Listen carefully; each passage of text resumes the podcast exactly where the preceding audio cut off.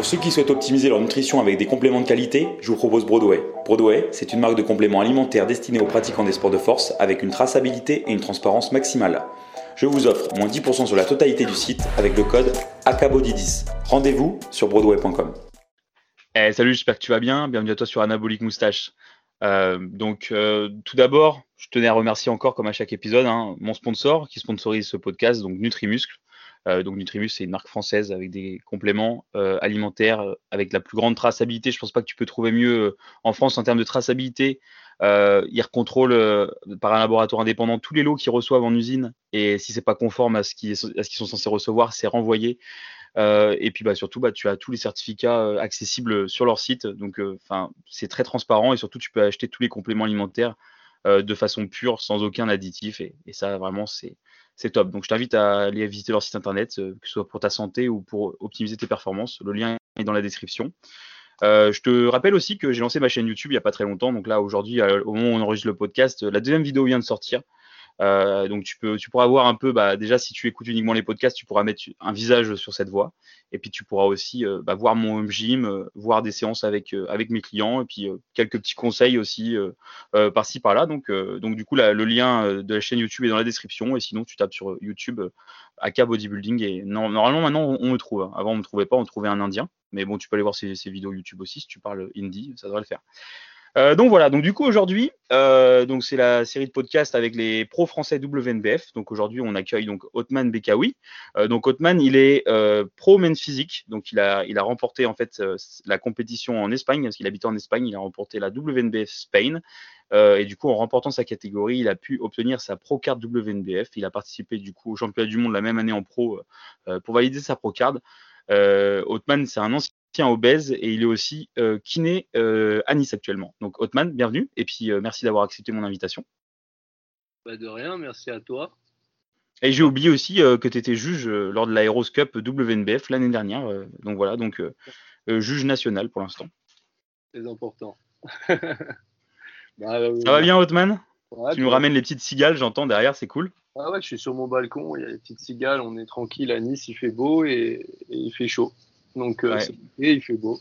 Il y a toujours le virus qui circule apparemment.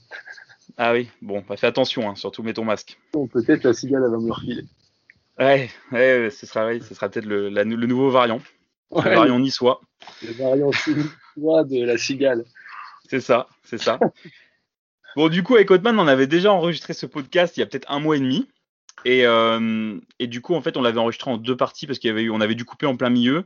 Et le, sur Skype, on peut télécharger que les 30 premiers jours. Et en fait, il y avait eu un bug sur l'enregistrement, le, téléchargement de la deuxième partie. Donc, du coup, en fait, on avait que les 45 premières minutes. Donc, du coup, on le réenregistre. Hein, euh, donc, bah, ce sera encore comme l'autre fois en total impro. On n'a rien écrit, on n'a rien préparé avant. Et puis, c'était il y a un mois et demi, donc on se rappelle pas trop ce qu'on avait dit.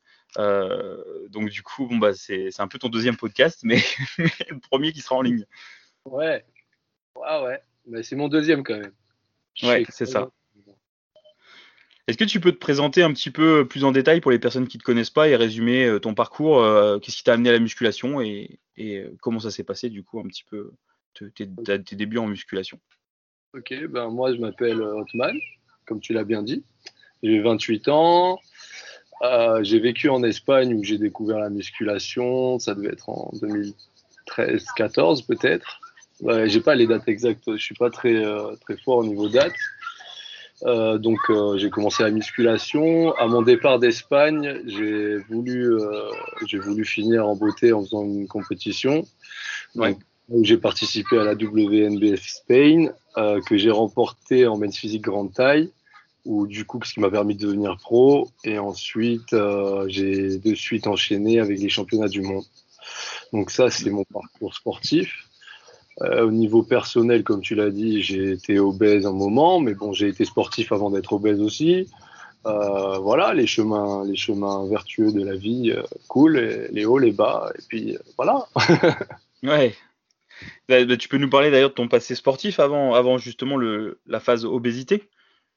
Alors, j'ai fait un peu tous les sports avant de vraiment faire pas mal de football américain où j'ai joué un, bon bout de temps c'était sympa. Euh, donc, ce qui m'a permis, je pense, quand même de développer une, une bonne masse musculaire, parce que ça, ça, demande, ça demande la demande au football américain quand même. Il y a une certaine explosivité, une certaine force Donc c'est pas comme si j'avais rien fait et que je partais vraiment sur rien quand ouais. la muscu. Bien tu faisais aussi de la muscu quand tu faisais du football américain en prépa physique ou pas du tout? Pas, pas, vraiment. On s'amusait à faire des développés couchés pour rigoler, mais. Euh, C'était tout. Mais j'en faisais pas beaucoup et c'est pour ça que euh, j'ai réussi quand même à obtenir un beau physique avec très peu d'expérience euh, niveau bodybuilding tel quel. Donc voilà. Bon après ça, ça fait partie des, des choses un peu injustes de la vie où la génétique parfois ben, te permet d'aller un peu plus loin qu'un autre quoi. Ouais.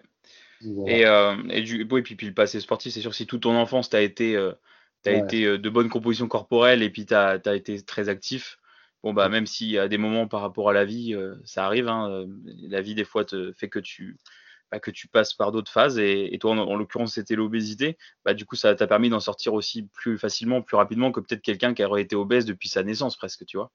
Ah ouais, mais j'ai toujours été un peu en surpoids, mais toujours hyper actif. genre, moi, je suis, je jouais pas à la play, hein. j'allais au jardin, je jouais au foot, euh, tu vois, je faisais des trucs. Quoi. J'ai l'impression que les gamins ils regardent un peu trop la télé et ils jouent un peu trop aux jeux vidéo et ils savent même pas jouer au foot, euh, ni au tennis, ni au basket, ni ils savent pas ce que c'est quoi. Donc voilà. Et avec le confinement, euh, je pense que là vraiment, on va avoir des futurs grands professionnels de jeux vidéo. bah tant mieux, tant mieux pour ça. Après, après bon, peut-être qu'on réduirait plus aussi les hospitalisations dues au Covid si on avait moins de personnes aussi euh, bah, non sportives, euh, complètement sédentaires et, en surpoids. après, ça, c'est un, autre, un autre débat. et, euh, c'est. Et alors bien sûr, après, c'est pas c'est pas nécessairement de la faute des gens. Le seul problème, c'est le, c'est l'éducation en fait. C'est la faute des parents et de l'éducation aussi de la société. Parce que en France, on n'est pas une société qui éduque à, à devenir à être actif et à être sportif. Et qu'à ah voir à l'école la proportion de de, de, sport qu'on fait en école en France, contrairement à d'autres pays. Il y a des pays euh, où c'est beaucoup plus. Il y a même, je crois, je crois que même peut-être même en peut-être en Allemagne ou autre, ils ont carrément des, demi-journées euh, plusieurs fois par semaine où c'est bah, l'activité en fait. Ouais, bah, c'est un peu le modèle américain. Hein. Donc, euh, donc voilà, c'est sûr que pour, par rapport à ça, on est on est bah, on n'est pas dans le meilleur des pays pour pour l'éducation, pour éduquer les gens à être plus actifs et, prendre les bonnes habitudes, parce que l'humain on fonctionne beaucoup avec des habitudes et malheureusement ah, c'est pas évident quelqu'un qui a toute sa toute sa jeunesse, toute son enfance a eu des mauvaises habitudes par rapport à, son milieu euh, familial, euh, social, euh, et de, tout changer. quoi. C'est pas évident pour les gens, donc donc c'est ce qui, ce, qui, ce qui aiderait le plus, ce serait de permettre aux gens de pouvoir leur donner accès à de bonnes habitudes dès l'enfance en fait. Ouais, c'est ça. Puis là, on le et puis aussi une éducation alimentaire aussi quoi. Sortie de confinement, ça peut, ça peut être compliqué de, revenir à une, une, routine qui était plutôt bonne. Ouais, c'est ça, ouais. Euh, on va tous très vite apprendre des mauvaises habitudes. Hein, euh, c'est... Ah ben, et puis l'humain par nature est, à l'économie, à la fainéantise. C'est aussi bah, c'est une des règles de la survie. Hein. Euh, donc le problème c'est que c'est, très facile de se retrouver à être assis toute la journée et puis à pas bouger beaucoup. Ah puis c'est plaisant. Hein. Bah ouais, carrément. Je vais pas te dire le contraire. je vais pas te dire le contraire. Donc ouais, donc du coup comment comment t'es passé du coup de football américain à obèse avant de passer à culturiste bah alors, football américain. Après, j'ai commencé mes études de médecine. Ouais. En médecine, on passe la majorité du temps à plancher. Donc, euh, tu restes le cul sur une chaise. Euh, si tu veux, après, tu manges un peu plus avec tes émotions. Tu avais arrêté le, football, du coup, avec la, les études de, médecine? Les études de médecine, honnêtement, tu te lèves, tu bosses, tu dors, tu bosses. Hein. Ouais, donc je sais pas, je te demande, peut-être que tu faisais encore du football de temps en temps ou plus du tout, quoi. Ouais, même pas. Hein. Les seules pauses, elles sont pour manger. Donc, euh, franchement Ouais. Tu manges. Du coup, là, pendant combien de temps t'as pas fait de sport du coup? Et que t'as fait juste études et manger? Euh, Pendant. Pendant facile deux ans, ouais. D'accord. Et donc, du coup, est-ce que tu te rappelles le poids que t'avais avant de faire les deux ans? Alors, j'ai. oh putain, je m'étouffe. Ça y est, voilà, le Covid. je te jure. j'ai dû commencer à à peu près 95 kilos. Ouais. Monter vers 128 à peu près à la fin. Ok, tu peux donner la taille aussi pour qu'on visualise? Je fais 1m88. Ouais, donc du coup, taille plus, euh, taille plus 30 Pas mal Plus 30, j'aurais préféré que ce soit du muscle, hein, mais. J'imagine, j'imagine. J'ai fait une prise de gras. C'est ça. un concept qui n'est pas encore lancé. Et le, du coup, le, qu'est-ce qui a fait après le, que, pas, que tu t'es dit, vas-y, là, faut que je fasse quelque chose, faut que je, faut que je me mette à la muscu, faut que je me mette à perdre du poids. Qu'est-ce qui s'est passé? Ah ben, Comme je te disais, un jour, je sors, je décide de sortir de ma grotte, et je croise un pote que j'avais pas vu depuis franchement très très longtemps. Et sa première réaction, c'est Putain, qu'est-ce que t'as grossi Et je sais pas, je pense que moi, j'étais déjà dans un mal-être, et de, de, le voir euh, verbaliser, et de le voir vraiment dans le fond de ses yeux, ça m'a fait prendre conscience, quoi. J'ai dit, euh, oh putain, mais vraiment Et là, il te dit, mais mec, t'es obèse, tu vois. Et quand on te dit le mot obèse, tu commences à dire, waouh. Ouais. Là, je suis obèse, il faut faire quelque chose. Donc, c'est vrai, le lendemain, le lendemain tu, tu manges plus, quoi. ouais, j'imagine tu t'es pas vu, tu t'es pas vu grossir vu que tu te vois tous les jours, on se voit pas vraiment bouger, donc euh, ça doit être très, ça, doit être facile entre guillemets de d'un jour si tu, tu fais pas gaffe, tu te regardes pas plus que ça devant le miroir et tu te pèses pas, euh, bah, en fait, ça peut, tu peux vite, très vite te, rendre compte que tu as pris 30 kilos sans le faire exprès, quoi. Enfin, sans le faire exprès, sans le réaliser. Mais c'est ça, même là, moi j'étais avec une copine à l'époque, et euh, tu vois, elle, si tu veux, elle t'aime, elle te voit tous les jours, et elle te voit pas forcément grossir au point, euh, ouais. au point critique, quoi. Et donc, en fait, tu te tires vers le bas avec, avec la personne, quoi. Hmm. Donc, au final, il n'y a pas vraiment de signal d'alerte comme là quand quand quelqu'un t'a pas vu depuis longtemps et il te reconnaît pas, ou il t'a connu, tu étais sportif, tu faisais du sport, tu faisais des matchs de football américain, il venait te voir, euh, tu étais au top, tu étais bien. Et, puis, euh, et puis là, il te croise, il dit Mais putain, j'ai à peine reconnu parce que si tu veux, j'ai fini avec les yeux presque plissés euh, en mode chinois. Les, les, joues qui étaient remontées, quoi, tu vois, elles étaient trop grosses. Et du coup, là, tu dis Putain, ouais, il y a, y a, vraiment un truc. Et puis après, je sais pas, je suis rentré, j'ai dit Vas-y, je me pèse.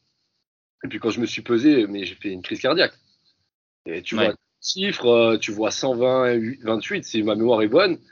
Puis voilà, et puis après je suis à la KFC, j'ai pris un bucket, j'ai dit ce sera le dernier de toute ma vie.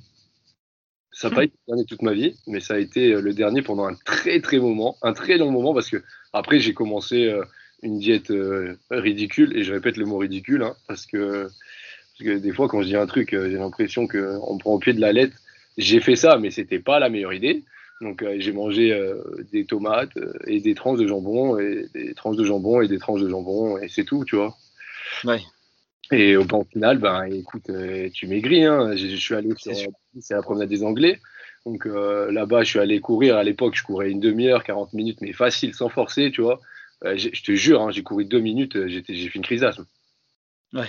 Et là, j'ai dit, ouais, c'est critique, quoi. Et après, tu penses à ta santé, à ton bien-être, au futur et tout ça.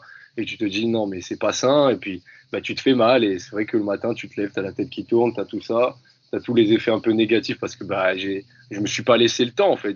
Pour moi, il n'y avait pas le temps. C'était, j'en étais en état d'alerte rouge, urgence, tu vois. Donc, euh, je m'autorisais vraiment le strict minimum pour vivre et le reste du temps, ben, je bougeais, je bougeais, euh, sans forcément faire beaucoup de sport parce que je savais pas non plus. Euh, bah, je connaissais que le football américain ou, ou, certains sports que je pratiquais. Je joue au foot un peu, au tennis, des trucs comme ça. Mais euh, j'allais pas, j'allais pas forcément en salle. J'essayais au moins d'être actif un maximum et de manger le moins possible. Bon, ça te permet de maigrir, hein, bien entendu, hein, parce que de mhm. toute façon, euh, si tu manges pas et que tu te dépenses, eh ben, tu maigris. Hein, c'est aussi simple que ça. C'est sûr ça, ça a fonctionné. Après, voilà, après, c'était, quand tu arrives à la fin, tu sais que tu, tu, vois un physique qui a changé, tu as maigri, tu es quand même content et fier de toi, mais euh, j'étais un peu plus optimiste que ça, quoi. Ouais. ouais pardon. Optimiste. ouais. J'aimerais revenir sur le fait, là, justement, quand tu as vu ton pote euh, qui t'a pas eu depuis longtemps et sa réaction, tu sais, maintenant en France, c'est très poétiquement correct et, peut-être que dans les auditeurs, on, a certains qui vont être choqués, qui t'a dit comment t'as grossi, parce que tu peux presque plus dire ça en France à quelqu'un maintenant. C'est c'est de la grossophobie. De toute façon, tout, est la phobie de quelque chose maintenant. tu peux plus rien dire. Donc, euh, est-ce que toi, tu penses que c'est une bonne chose quand même qu'il t'ait dit ça de, cette façon-là, ou t'aurais préféré qu'il prenne des pincettes et qu'il soit plus politiquement correct avec toi? On va dire qu'il y a plusieurs parties. Il faudrait analyser la personne, mais, mais moi, de mon point de vue, honnêtement, euh, vu le choc que ça m'a créé, moi-même, je suis capable de dire à quelqu'un, t'es trop gros, t'es beaucoup trop gros. Tu lui dis, t'es trop gros. Et puis, et puis, de toute façon, c'est la vérité. Et toi, t'as pas à te reprocher de dire la vérité à quelqu'un. La personne, c'est à elle d'assumer. Après voilà, c'est pas parce que tu dis à quelqu'un que, trop, que la personne est trop grosse que c'est un manque de respect. Te moquer de quelqu'un qui est gros, ça c'est pas normal. Tu peux pas te moquer de quelqu'un qui est en surpoids, euh, de quelqu'un qui est obèse. Euh, c'est pas, c'est trop facile de dire ah bah t'es trop, es trop gros euh, parce que tu manges trop. Euh, oui, mais bon, c'est pas, t'as pas à te moquer. Tu peux pas, tu peux pas juger les gens sur ça. Par contre, t'as droit de, c'est, enfin, le fait d'être trop gros, bah, c'est, de toute façon, c'est, il suffit de regarder l'IMC quand t'es pas un sportif. Et à un moment, c'est, c'est, pas, c'est pas un jugement, c'est des faits en fait. C'est ça, c'est que. Et à un moment, tu es en surpoids, euh, et bah c'est pas parce qu'on va on va être gentil avec toi, on va être oh, on va dire non t'inquiète pas, euh, aime-toi comme tu es, euh, t'as droit de t'aimer en étant obèse. Bah oui bien sûr, heureusement qu'il faut que tu t'aimes même si t'es obèse. C'est pas parce que t'es obèse que que t'es une mauvaise personne ou que t'es ou que t'es une personne moins moins bien qu'une autre. T'es une personne, t'as la même valeur que n'importe quelle autre personne.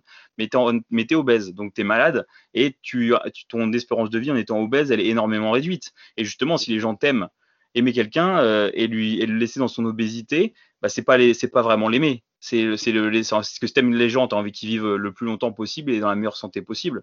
Donc si t'aimes la personne, il faut plutôt que tu l'aides à, prendre conscience avec respect, toujours respect, que bah il faut qu'elle faut qu'elle fasse les changements pour euh, retrouver la santé et retrouver un poids de corps qui va pas réduire son espérance de vie de 5, 10, 15, 20 ans, tu vois, ou peut-être même plus. Non, mais c'est exactement ça. Moi, j'ai exactement le même mindset où, où je me dis que moi, il y a des gens que j'adore, mais ça ne m'empêche pas de leur dire t'es trop gros, et puis, tu sais, euh, c'est pas, pas, pas, contre eux, ça n'empêche pas, comme tu as dit, que ce soit des personnes formidables, exceptionnelles. Ah oui, ça n'a rien à voir avec la personne, ça. Par contre, au niveau santé, c'est pour, pour justement que cette personne se ressente sur les vraies choses, parce que peut-être qu'en fait, à force de la caresser dans le sens du poil, elle n'a pas pris conscience de l'ampleur des dégâts. Et, euh, et quand, quand, les dégâts sont faits, euh, après, c'est un chantier. Et le chantier, il prend du temps et, après, c'est compliqué.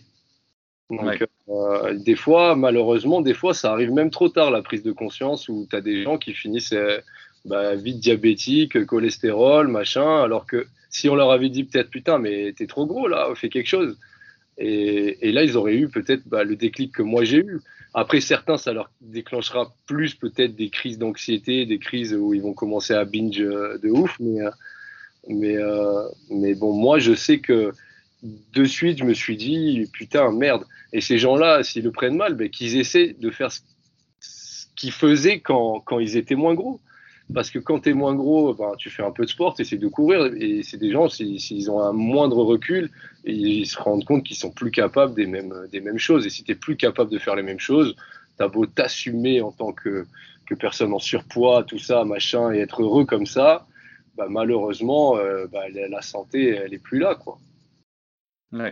Donc euh, c'est important aussi de, faire un appel à la santé euh, à ce niveau-là, quoi. Et puis, puis de toute façon, là, en plus, on vit une époque compliquée où je pense que je pense que l'obésité et tout ça, de toute façon, ça a développé certaines grosses maladies. Hein, donc, Non, mais c'est sûr, c'est sûr.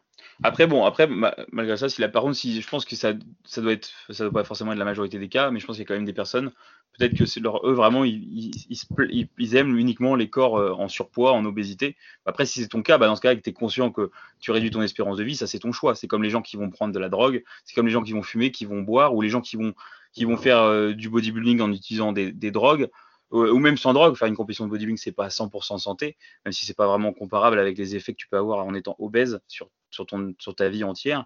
Mais après, bon, bah, par exemple, les personnes qui font du bodybuilding en utilisant la chimie, ils ont conscience que leur espérance de vie peut potentiellement être réduite plus ou moins à cause de cet usage euh, de drogue. Ils en sont conscients, c'est leur choix. Donc après tout, si toi, physiquement, tu bah, aimes le physique euh, que, tu as en étant obèse, mais que tu es conscient que peut-être tu vas vivre moins longtemps, mais tu préfères vivre moins longtemps avec un physique obèse que euh, vivre plus longtemps avec un physique qui n'est pas en surpoids, bah, après ça, ça c'est ton choix et du coup ça se respecte aussi.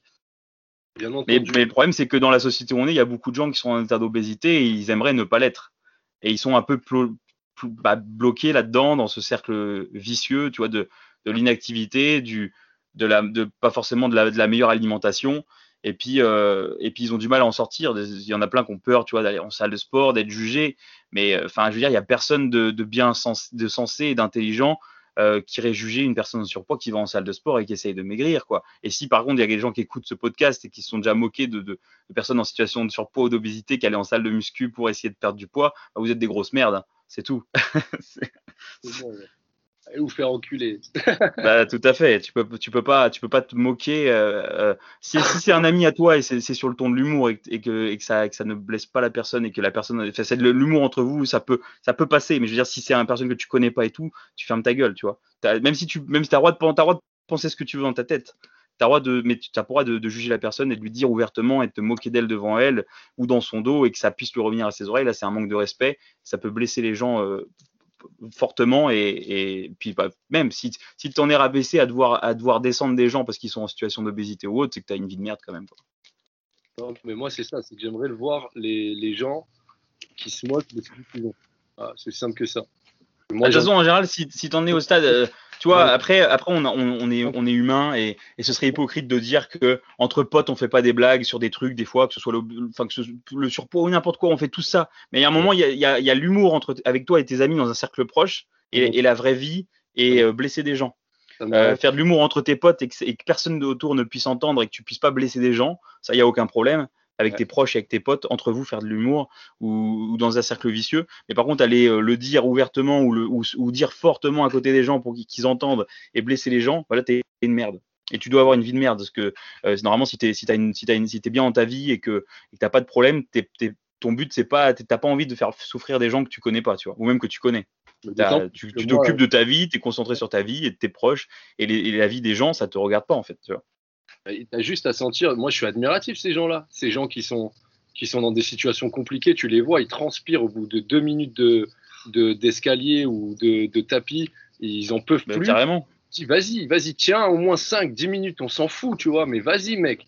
Mais Puis même juste le fait d'être venu jusqu'à la ouais. salle de sport, tu vois, parce que c'est facile quand tu es sportif depuis toujours et que tu jamais été en surpoids de te dire euh, oui, il n'y a rien de compliqué d'aller à la salle. Mais quand tu n'as jamais été sportif, de, puisque tu es, es, es, né dans une famille où il n'y a pas de sportif, que, que, que, tes parents, malheureusement, ils n'avaient pas eu la bonne éducation pour l'alimentation, du coup, tu as mal mangé depuis tout petit, tu étais obèse déjà à 5 ans, et tu es toujours obèse à 25 ans ou, ou, à 30 ans, et ça fait 30 ans que tu es obèse, ça fait 30 ans que ton, ta vie et ton milieu social et, et tes, tes, contacts, c'est loin du sport, et tu fais l'effort après tout ça de changer les choses et d'aller, rien que de faire l'effort d'aller venir à la salle de sport juste pour moi, juste pour ça, enfin, c'est un respect énorme, tu vois. Enfin, la salle de sport ou n'importe quel sport, même aller marcher, tu vois, faire de, tu vois, parce que quand t'es en, quand t'es en obésité morbide, juste marcher, tu sais, c'est, ça, t'imagines, les, les, gens, des fois, ils se rendent pas compte, ils disent, ah, t'as qu'à aller marcher, mais prends un gilet lesté déjà, euh, les, les, gens en situation d'obésité, des fois, ils ont 50, 60, 70 kilos de trop, même 20 kilos. Prends un, moi, là, j'ai acheté un gilet lesté là, pour faire, pour tester, tu vois, le, la weightologie, là, pour le, pour le NIT, pour,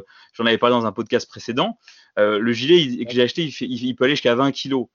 Euh, j'avais testé de mettre les 20 kilos comme ça, où je l'ai mis aussi pour faire des 6 squats, pour, mais le, le, truc de 20 kilos, au bout de 5 minutes, tu es, au bout de ta vie, tu, tu suffoques. Et là, tu, tu dis, ouais, la personne, elle a 40, 50 kilos de plus, bah, va marcher une heure, c'est facile, mais marcher une heure, mec, quand tu as 50 kilos de trop, c'est plus dur que de faire 4 séances de muscu par semaine, euh, même en portant des charges lourdes. Hein. C'est ça, moi je l'ai vécu, je te dis, je suis allé sur la prom, j'ai couru deux minutes, mec, j'étais en crise d'asthme. Et là, tu ouais. dis, et c'est pour ça que. Mais moi, ce qui, ce qui m'emmerde, c'est surtout là, euh, le style de population qui va se moquer, qui va se moquer de ça, parce que on va dire les gens sensés comme euh, toi, moi, ou quand même il y a quand même. En général, les, les, les, les, sportifs, les, les culturistes et n'importe quel sportif, en ouais. général, quand tu es dans le sport et que tu es là-dedans, euh, moi je connais pas un, un, un, sportif ou un culturiste qui est vraiment un, qui a un vrai, qui est un vrai passionné, qui se moque des gens en situation de surpoids. J'en connais pas. En général, les gens qui se moquent de ça, c'est pas des, c'est pas des vrais sportifs en général, c'est pas des vrais passionnés, c'est pas des gens qui ont du respect humain et des valeurs humaines déjà. C'est ça, c'est des petits cons qui ont pas de physique. Ceux qui se moquent, c'est vraiment des petits cons qui n'ont pas de physique. Moi, j'ai vu, ils font, ils font 40 kilos, ils arrivent à faire trois tractions, et encore, tu vois les tractions, tu as envie de leur dire, écoute, euh, c'est catastrophique. Mais bon, tu leur dis rien, toi, parce que tu les respectes. Mais quand tu les vois se moquer, tu vois, tu as vraiment envie des fois de leur remettre à leur place, mais bon. Ah, c'est comme, comme pour tout. C'est comme après, il y a aussi, mais il y a le cas inverse, il y, a aussi les gens qui se moquent des personnes maigres, tu vois. Ça, c'est pareil. En fait, dans, dans tous les cas, tu as à te moquer de personnes, normalement, tu vois. Bah oui, dans, dans tous les cas. Moquer avec méchanceté. Après, bien sûr, après, euh, t'as droit de, t'as droit de, dire des trucs. Après, faut que les gens aussi arrêtent de s'offusquer pour rien. J'ai envie de dire, t'as droit de, t'as droit de dire des trucs, t'as droit de, de, de, je veux dire, droit de, de, dire aussi ce que tu veux. Mais je veux dire, il y a un moment, faut pas être. Si t'es dans la méch... si c'est pas en l'humour et c'est dans la méchanceté et pour faire mal aux gens, là, ça, ça n'a pas lieu d'être. Mais, mais, euh, mais oui, après, on est, on est d'accord là-dessus. Mais je veux dire, dans tous les cas, la personne qu'elle soit trop maigre ou trop grosse, etc. Euh, autant tu as le droit de dire à la personne qu'elle est trop maigre et c'est dangereux pour sa santé, ou trop grosse, c'est dangereux pour sa santé. Tu as le droit de te moquer d'elle et, de, et, de, la rabaisser de lui faire de, de lui faire sentir qu'elle est moins, qu'elle est inférieure à quelqu'un d'autre, alors que c'est pas le cas, tu vois. Après, par contre, voilà, hein, c'est pas parce que t'es, il y a des personnes en surpoids aussi, c'est des enculés avec d'autres personnes. Voilà, je peux te dire, bah, après, voilà, c'est sûr que du coup, t'as pas d'état d'âme, je veux dire, à leur, à leur, dire les cas de vérité de façon, euh, de façon non, non avec des pincettes. Tu vois bah, le but, c'est de se surélever et pas d'essayer d'utiliser les autres pour se surélever, quoi.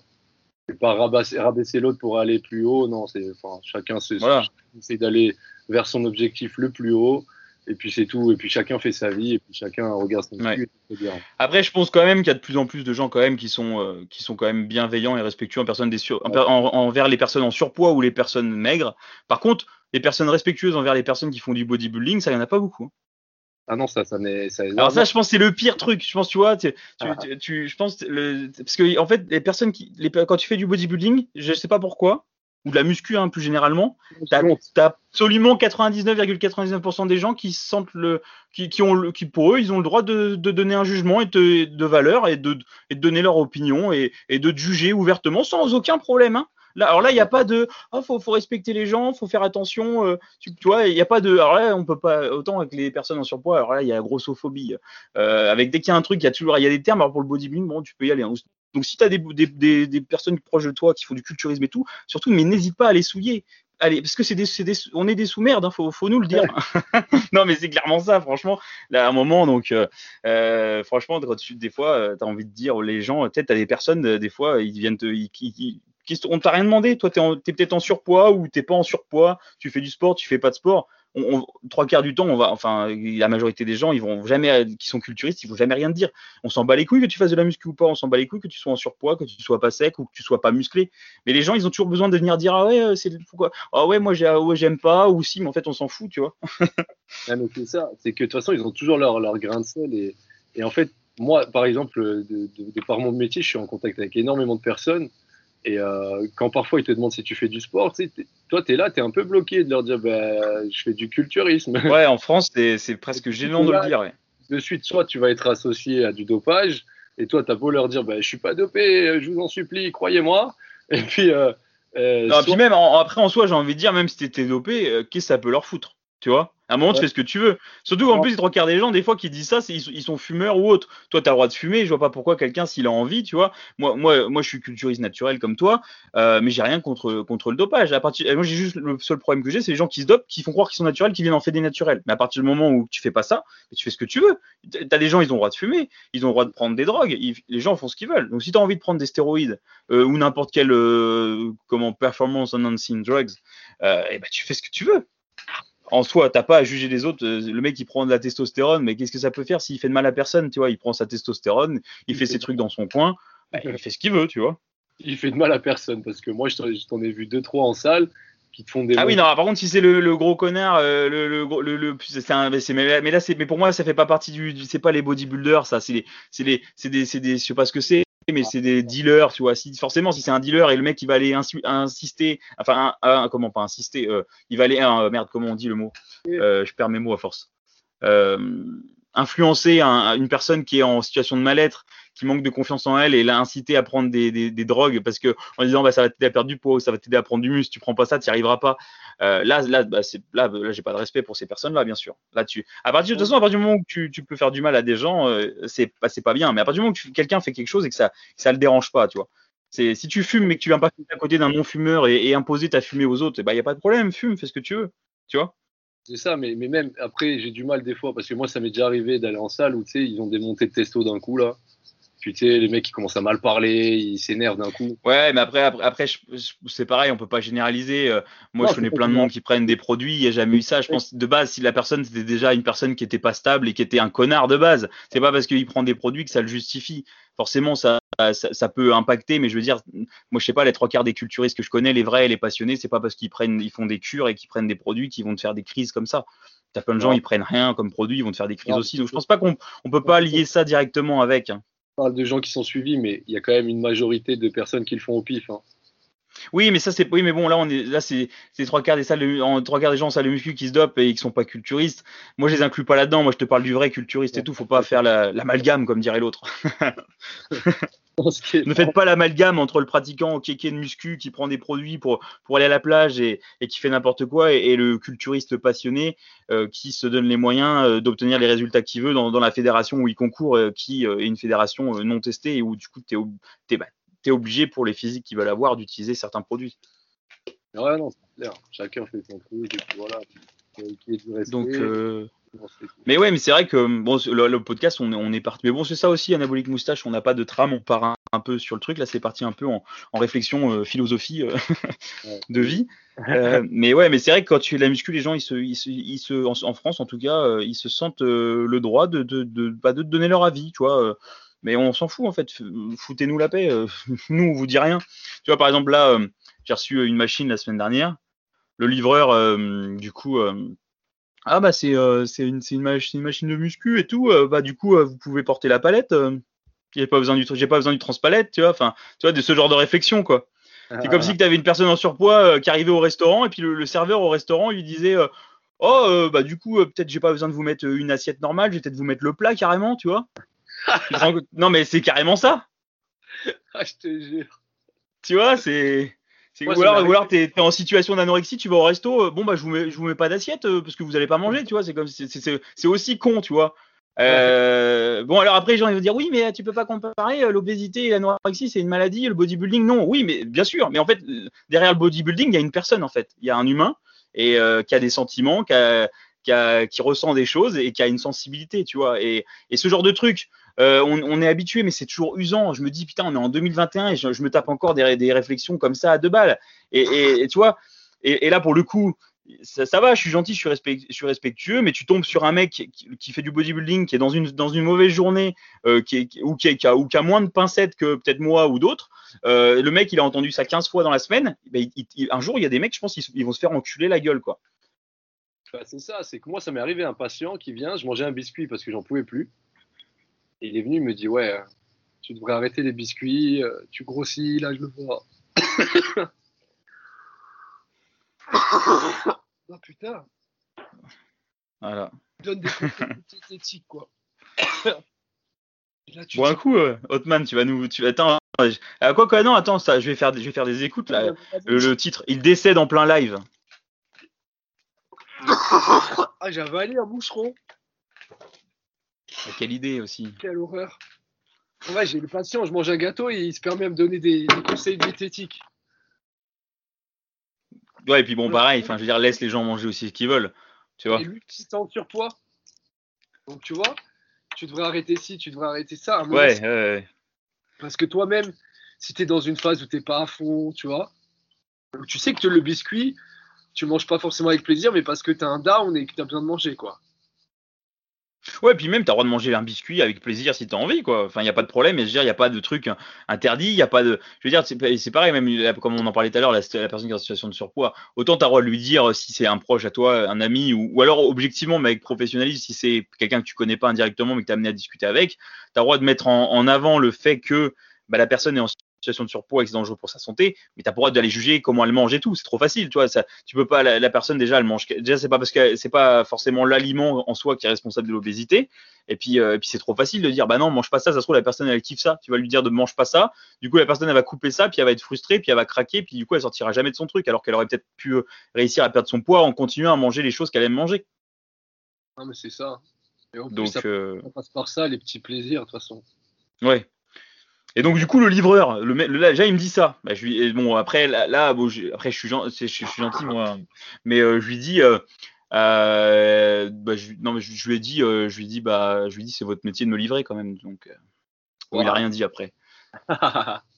Bah non, mais attends un moment, euh, ta gueule, quoi. Je t'ai rien demandé, le mec, j'arrive, il est obligé de te, il te dit des trucs comme ça, puis avec un petit air un peu euh, genre, euh, ah, tu fais de la muscu, tu vois. C'était pas genre, ah oui, vous faites de la muscu, genre, et puis en même temps, déjà, en fait, es mon, tu, tu me livres, t'es pas censé détailler et commenter ce que tu me livres, tu vois.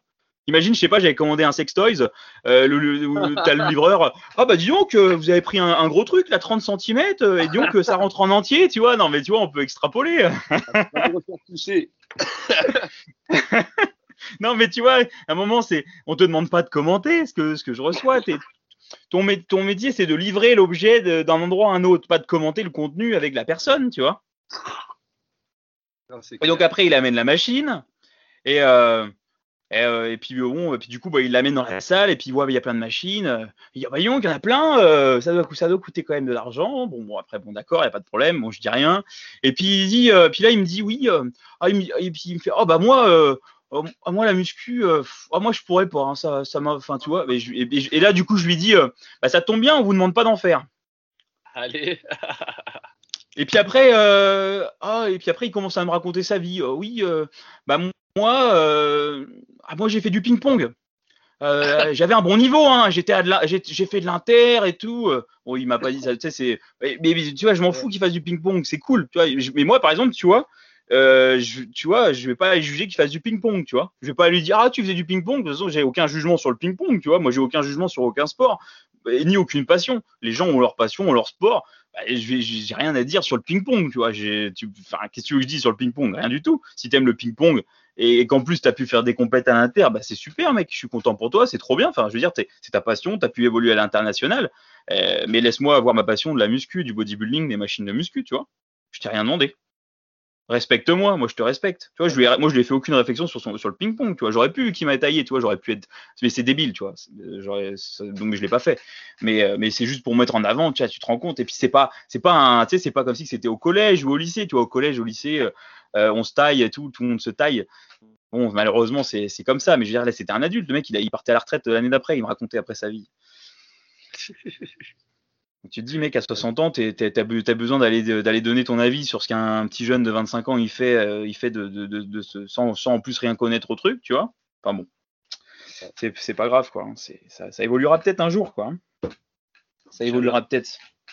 non, après, bon, je pense que ça, ça évolue. C'est pas, c'est pas, enfin, je veux dire, c'est pas je pense qu'il ça, après voilà, c'est aussi euh, l'éducation. C'est sûr que si, tu, te mets à insulter la personne, c'est sûr que ça va pas aider. Après bon, faut, aussi, faut aussi, faut, aussi arrêter de fermer sa gueule quand on nous fait des réflexions. Faut, faut remettre les gens à leur place, mais dans le respect, tu vois. C'est pas parce que la personne elle, te manque de respect qu'il faut forcément lui manquer de respect, parce que tu faut pas se rabaisser forcément à son niveau. Bah tu vois, j'ai juste fait comprendre que voilà, en gros, ton avis, j'en avais rien à faire, mais j'ai pas été, je lui ai pas manqué de respect quoi.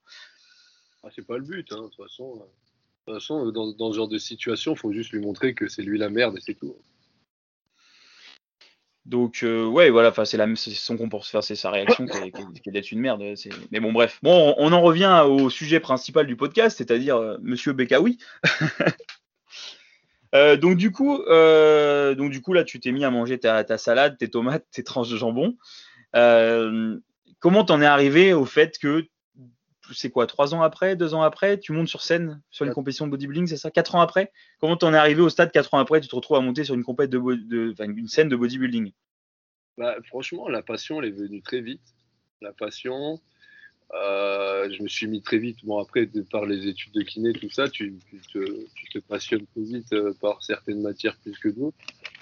Et puis euh, le mouvement, je me suis passionné par le mouvement, la biomécanique, tout ça, et tout ce que ça peut André.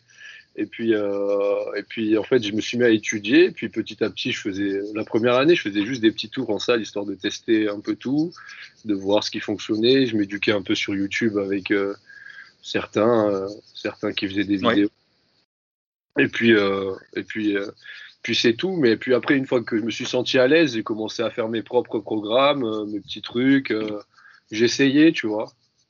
Mon physique, moi, comme tout le monde, hein, quand tu commences, tout marche. Donc, euh, donc en fait, j'ai commencé et puis tu vois que ton physique évolue, donc c'est sympa. Et puis vraiment, après, c'est devenu une passion, euh, la passion du mouvement, la passion de, de me dépenser à la muscu, la passion de, de, de voir l'intensité jusqu'où elle peut aller, la passion de, se, de dépasser les, ses propres limites et euh, d'apprendre en fait, tout simplement. Et puis à la fin, euh, à la fin forcément, tu as quelques référents et tu regardes leur physique et tu dis putain, j'adorerais me, me, rapprocher de ça et tout ça. puis tu dis bon, allez, à la fin, je vais, je vais fêter ça et je vais tenter ma première compétition. Donc, euh, six mois avant, euh, je me suis. Tu étais en Espagne, donc du coup, tu as rencontré des, as rencontré, avais des compétiteurs dans ta salle, c'est ça? Dans ma salle, j'avais pas trop de compétiteurs, mais j'avais des, des, très très gros mecs qui s'entraînaient super bien. Et, euh, au final, bon, vu qu'ils m'ont vu pendant 4 ans, quand même, enfin 3-4 ans à la salle, on est venu à parler, à, à pouvoir s'entraîner ensemble, euh, tu vois. Et, au final, c'était devenu une passion commune, euh, même avec certains Français que j'avais, que, que, avec qui j'étais euh, ou des colocs ou, ou des potes avec qui on était. Et on allait à la salle et on développait ça. Et au final, il y avait une, compétitivité plutôt saine entre nous et, et, et c'était c'était cool quoi. Il y a, on se poussait vers le haut quoi. Et, on allait à la salle, on était content, on poussait. L'autre, il disait, j'ai poussé 100 aujourd'hui, ouais, moi 105. Et puis, et puis voilà, on essayait de respecter quand même le, la, beauté du geste, le mouvement, et en augmentant les charges. Et puis, au final, quand le physique suivait, on était trop content. Et puis, et puis en fait, ça s'est fait euh, sans vraiment euh, se compliquer la vie. Ouais. À la fin, j'ai annoncé que j'allais faire une compète. Personne n'y croyait. Euh, bon, moi, quand je me fais qu'un objectif, devient un peu con. Et, et tu m'arrêtes pas et c'est tout. Hein. et du coup, comment tu as trouvé euh, cette fédération-là, la WNBF euh, Espagne, justement? Comment tu, tu, as, tu as connu cette fédé Par hasard, parce euh, justement en Espagne, ça commençait à pas mal communiquer sur Roberto Amorosi, là, qui a lancé l'école du cultisme naturel. Ouais. Donc, franchement, quelques mois avant de m'inscrire à la WNBF Spain, je, je, me, je, me, je vois cette fédé et je me dis, putain, mais c'est cool parce qu'au final, on peut, on peut participer à une, compétition à, armes égales, quoi. C'est vrai que ça peut être frustrant d'avoir tout donné pendant tant d'années, d'arriver à un physique vraiment satisfaisant et de perdre parce que bah, l'autre, il avait une aide que toi, tu n'avais pas, quoi. Donc, euh, mhm. donc, en fait, je voulais quand même me donner tous les moyens pour conquérir contre des concourir pardon ou, compétitionner comme les Canadiens contre des contre, contre des personnes qui avaient euh, au moins les mêmes armes. Qui avaient les mêmes armes que toi. Exactement. Et c'est vrai que la WNBF, c'est la seule fédération qui contrôle vraiment euh, le maximum. Après, bon, voilà, les, ceux qui veulent passer à côté. Euh, oui, bah après, malheureusement, c'est jamais fiable à 100%. C'est pas possible. C'est la, la, WNBF, c'est la fédé qui est la plus stricte sur les contrôles antidopage. Donc, donc c'est en toute logique la plus légitime pour, si on peut dire, entre guillemets, le vrai naturel. C'est ça. Donc moi, moi, c'était quand j'ai découvert ça, pour moi, ça, c'était, euh, c'était juste plus logique. Donc euh, j'ai dit, ben écoutez, moi, j'ai, j'ai rien à me reprocher. Je vais faire la WNBF Spain. Je l'ai fait vraiment pour participer et pour un espèce d'accomplissement personnel. Et puis, euh, et puis franchement, ça s'est, ça s'est plutôt bien passé, hein, puisque j'ai gagné. Mais, mais, mais franchement, je regrette en rien. Et de toute façon, je ne me vois pas, à part pour troller, euh, si un jour je me viens, euh, je sais pas, j'ai envie de troller ou tester euh, une, une, une, compétition dopée, enfin, quand je dis dopée, oui, FBB en tout cas, on va dire non contrôlé plutôt que dopé. Plutôt non contrôlé, ouais. plutôt non contrôlé, ouais, je, je, je, le ferai, mais, mais, mais franchement, de, moi, je, je vois pas pourquoi je, je ferais d'autres compétitions autres que WNBF, quoi. Oui, bah après, surtout si ton but c'est de faire des compétitions et puis d'évoluer et puis d'essayer d'avoir euh, des résultats, euh, il y a un moment, euh, si tu vas dans une fédé bah, non contrôlée, en toute logique, c'est normal que tu classes pas. Parce que c'est-à-dire que s'il y aurait un mec qui aurait la même génétique que toi, le même investissement personnel que toi, et en plus la chimie, bah, c'est logique qu'il soit meilleur que toi. Oui, oui, bah, c'est clair. Donc il n'y a pas, enfin je veux dire, il n'y a pas d'intérêt si tu es naturel d'aller concourir à la NPC ou autre. Euh, surtout en bodybuilding ou en main physique. Après en bikini sûrement, euh, mais en main physique et en et en comment women physique ou peu importe toutes les catés en fait, euh, bah, à part si tu veux juste concourir pour concourir, là il n'y a pas de problème. Mais si tu veux concourir pour avoir du résultat, évoluer à l'international, bon, c'est aller te battre avec un cure-dent contre des AK-47 quoi. C'est ça, mais ce qui arrive, si tu veux, le, chemin est magnifique. Là, il n'y a pas longtemps, il y a Iron Lord, là. tu vois le black avec. Ouais les dreads là. Il a fini FBB Pro. Ouais, bah, écoute, je sais pas s'il est toujours WNBF. Hein. On va voir s'il revient. Mais bon, ça se trouve, il est plus WNBF. Hein, J'en sais rien. Je crois qu'il est. Hein. D'accord, bah écoute, euh, ouais, je sais pas. Moi, je, je, suis sceptique quand même par rapport à, ce cas-là. Après, euh, je j'émets aucun jugement et je dis rien parce que bah c'est de la diffamation et, et puis je je vis pas avec lui donc j'en sais rien. Moi, ça me paraît quand même bizarre euh, après, j'ai pas regardé la compète qu'il a eu. Peut-être qu'aux États-Unis, il y a des compètes NPC où, où, le niveau est peut-être moins haut et tout. Mais euh, donc, j'ai pas regardé ça de près. Mais je sais pas s'il est toujours naturel et s'il reviendra à la WNBF. S'il est toujours naturel et qu'il l'est vraiment, bah, c'est incroyable. Mais j'ai quand même, moi personnellement, j'ai des doutes. Hein, j'ai des doutes. Bah, le physique qu'il a présenté, il n'est pas trop différent de celui que quand on était. Ouais, mais bon, euh, après, j'ai peut-être des doutes aussi dès le départ. Je sais pas. ah.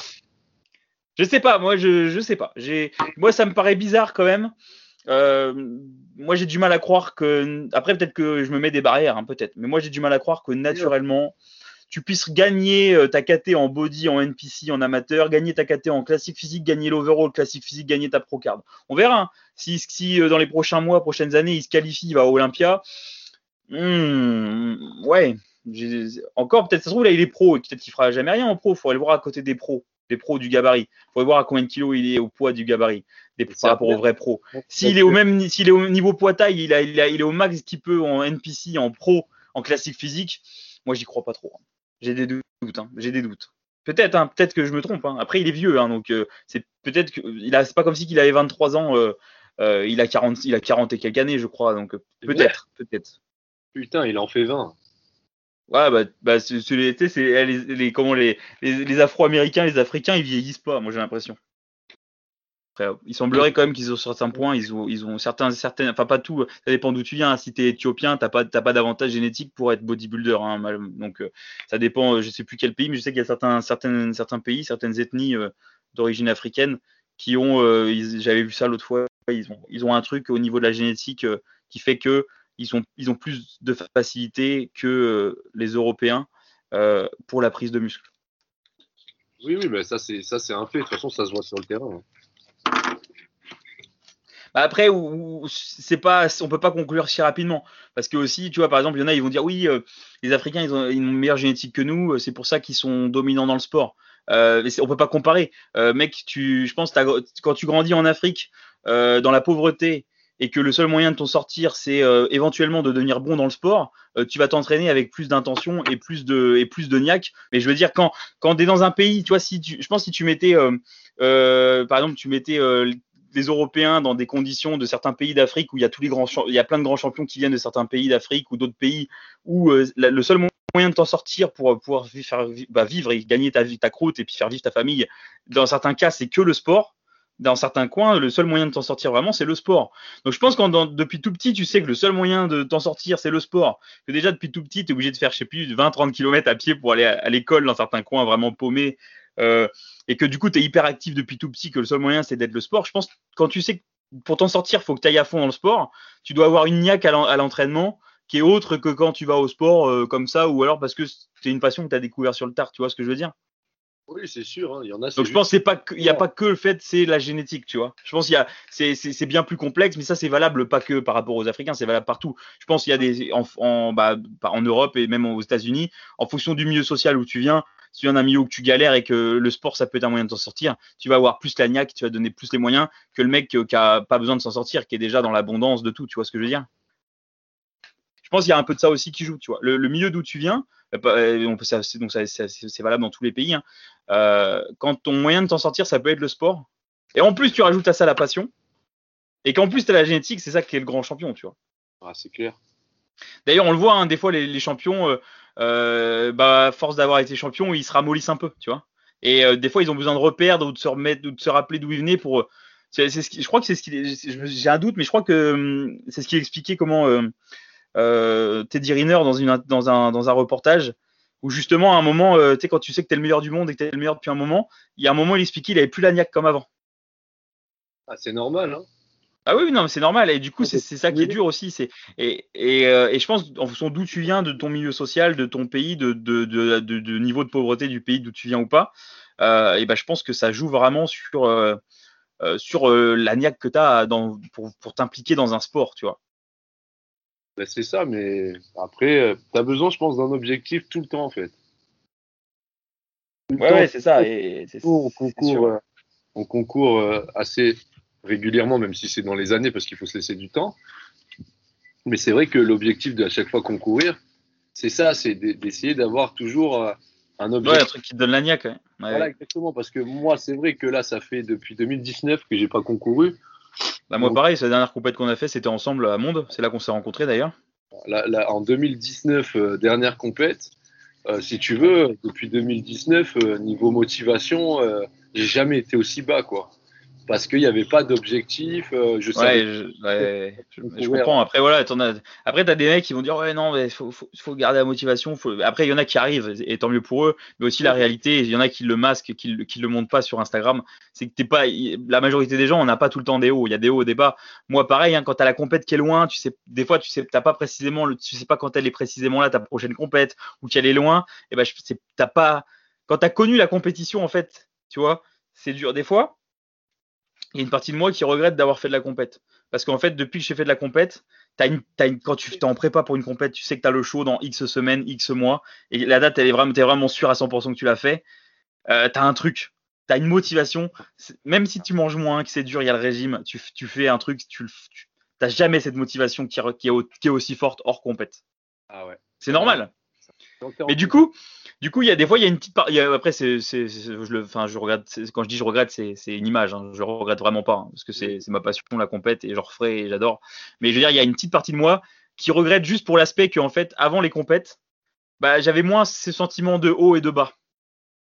Exactement. Mais depuis que j'ai fait la première compète, j'ai pris le goût à ça. En fait, quand tu, depuis que, depuis que j'ai goûté au boost de, de au boost de, de discipline et d'implication que tu as et c'est très dur de le revoir hors compète quand tu es loin d'une compète. Et du coup, tu as beaucoup plus de contraste, tu as beaucoup plus de haut et tu as beaucoup plus de bas.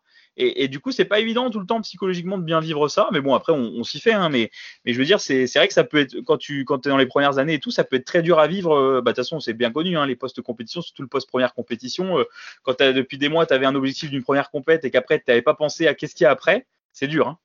C'est ça, mais même physiquement, parce que moi, le premier, hein, tu sors d'une compète où physiquement, quand même, tu es, incroyable.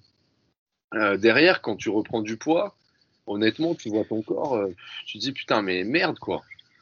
Tu vois, et oui, et puis, c'est encore. et puis, euh, puis en plus, bah, dès qu'on a un peu de gras, ça masque le niveau de masse musculaire. Donc en fait, ce qui est dur, c'est qu'en bodybuilding, en fait, tu fais des progrès, mais comme tu as, une composition corporelle qui est pas comme en compète, en fait, tu, tu, tu, tu, sais que tu as progressé objectivement et tout, mais visuellement, en fait, tu ressembles à plus rien par rapport à ce que tu étais, alors que tu sais qu'au fond de toi, quand tu vas ressécher, tu vas voir les, c'est là que tu vas voir les progrès. Et c'est ça qui est dur dans le bodybuilding, c'est de garder la, la constance en hors saison malgré que tu as le gras et que tu vois moins le physique de garder conscience que bah, faut croire au processus et que tu es en train de faire les progrès et que quand tu vas sécher, c'est là que tu vas découvrir ce que tu as fait. Et ça, c'est très dur psychologiquement et pour tout le monde. Hein.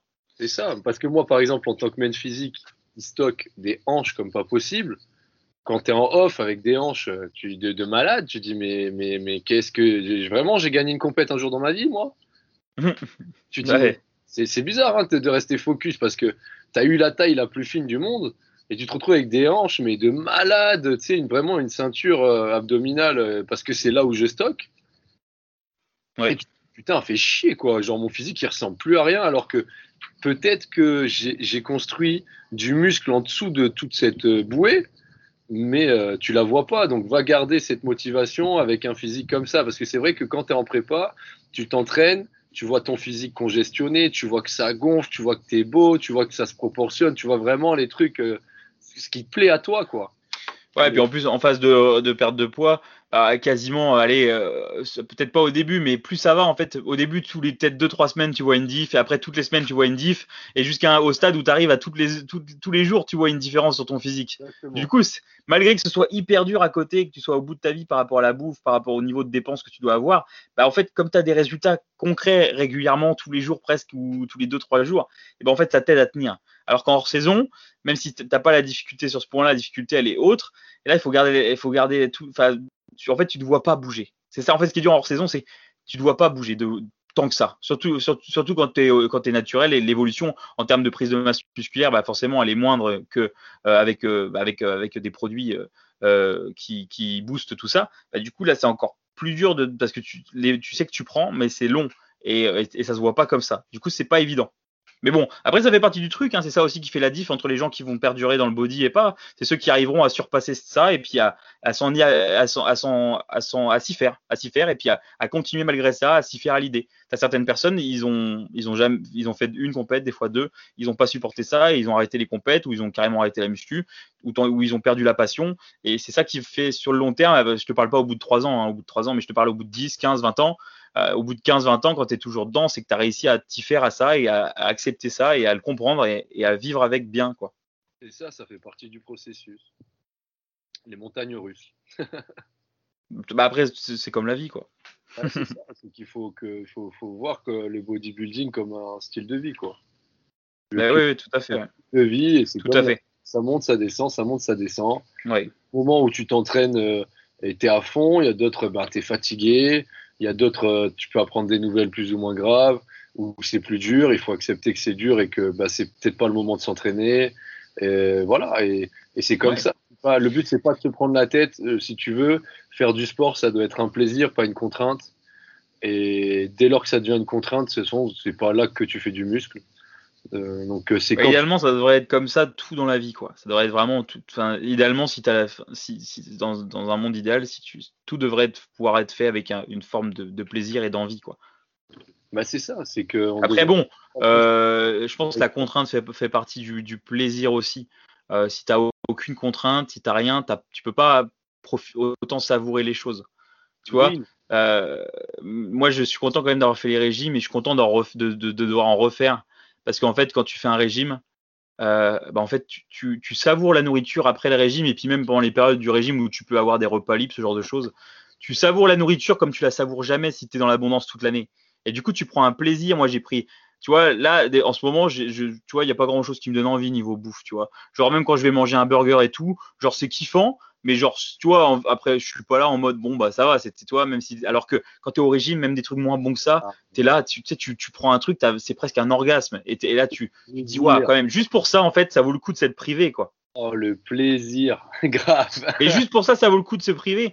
C'est ça, en fait, en fait, euh, d'avoir des, d'avoir des, en fait, si t'as pas le manque, je pense, tu peux pas autant savourer les choses, quoi.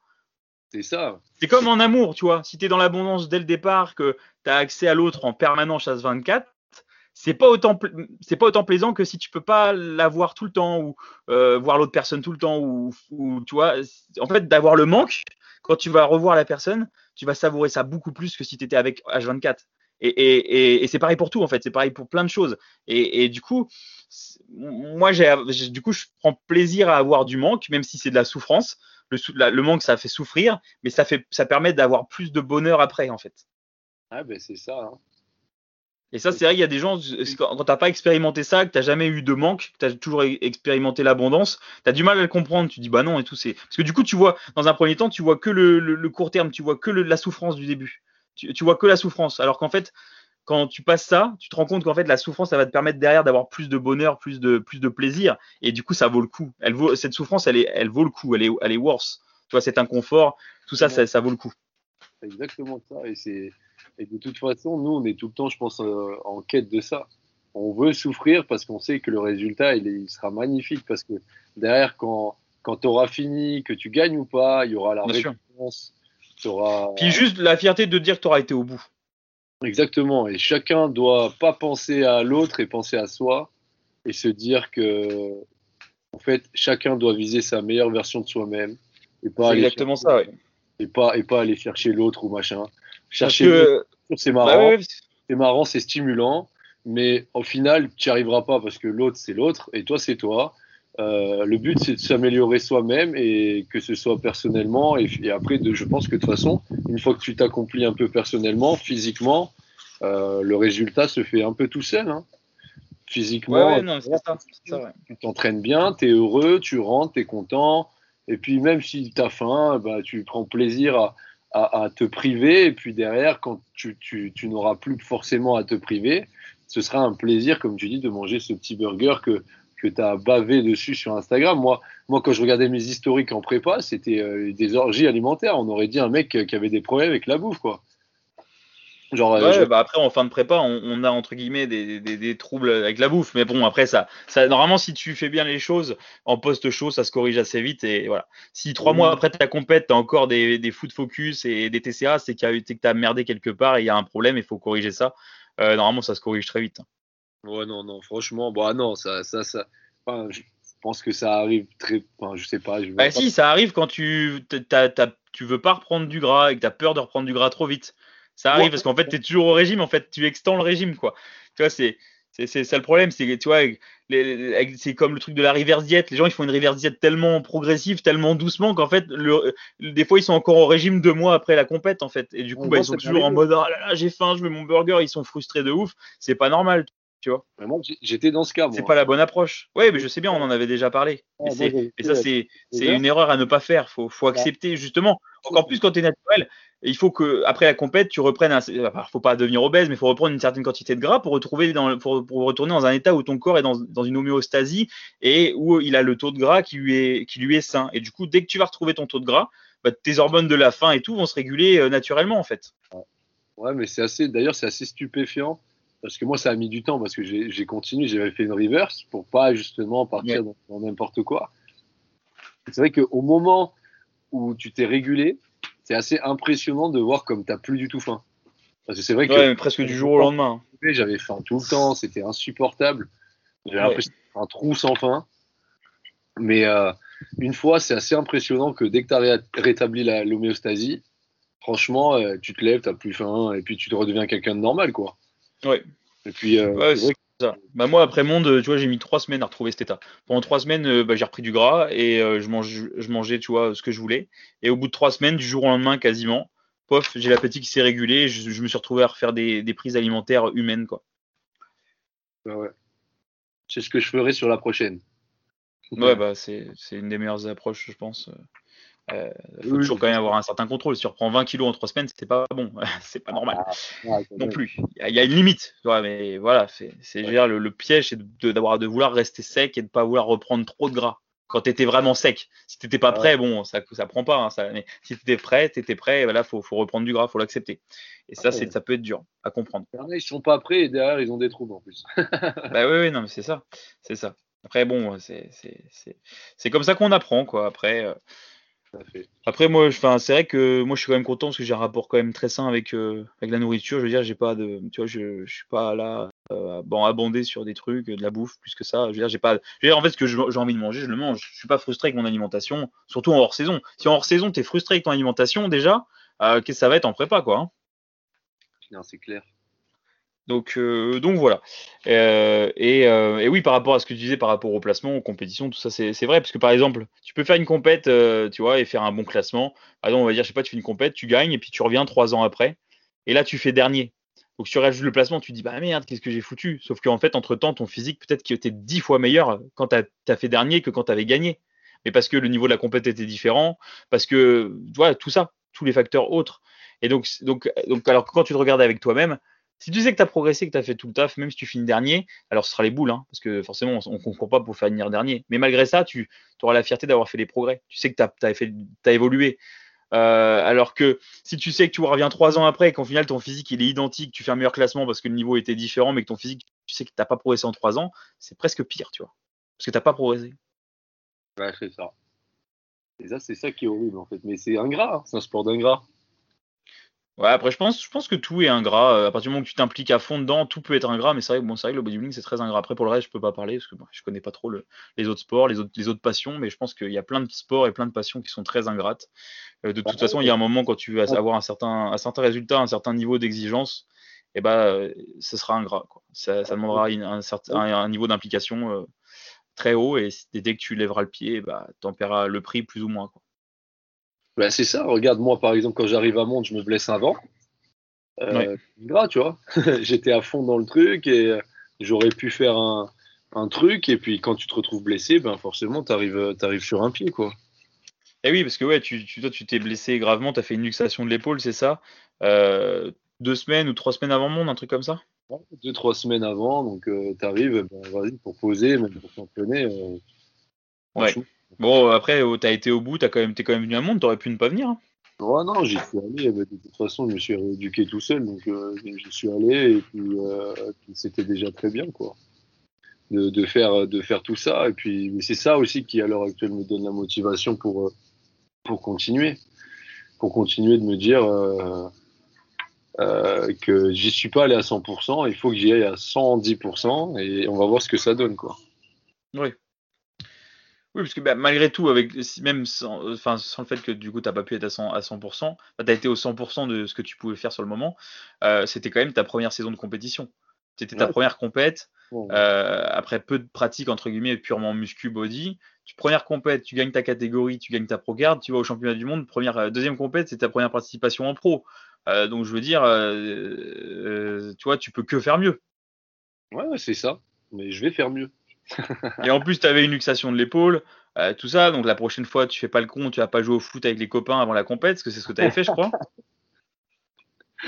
Hein? C'est ce que tu avais fait, non? Ouais, j'ai fait du football Prochaine prépa, tu fais pas de ski, tu fais pas de, de, patin à glace, tu fais pas de foot avec les copains, tu fais rien. Tu fais de la muscu et tu restes chez toi. C'était vraiment le, débile mental, quoi. Eh, je voulais augmenter la dépense calorique. eh ouais, ouais, ouais. Bah, faites pas ça. et du coup, euh, euh, tu peux nous parler un peu de ce que tu as vécu là pour ta première compète euh, Parce que tu vois, y a, je pense qu'il y a des gens qui écoutent le podcast qui vont sûrement faire leur première compète dans les prochains mois ou dans les prochaines années.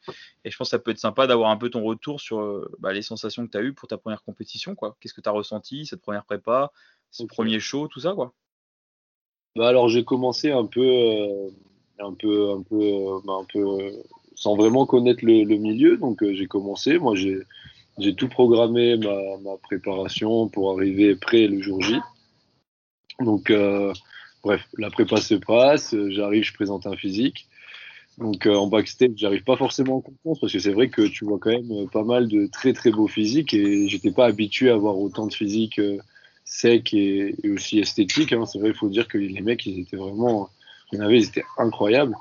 Donc, forcément, mais qui est positive en backstage. Donc, euh, non, reste tu restes focus, mais euh, après, tu sais que, tu sais que quoi qu'il arrive, il faut juste que tu fasses le taf. Et puis, mais bon, après, ça, ça m'empêchait pas de stresser comme un malade et de, quand, quand j'ai enlevé le t-shirt, je regardais les autres, je suis pas prêt, tu vois.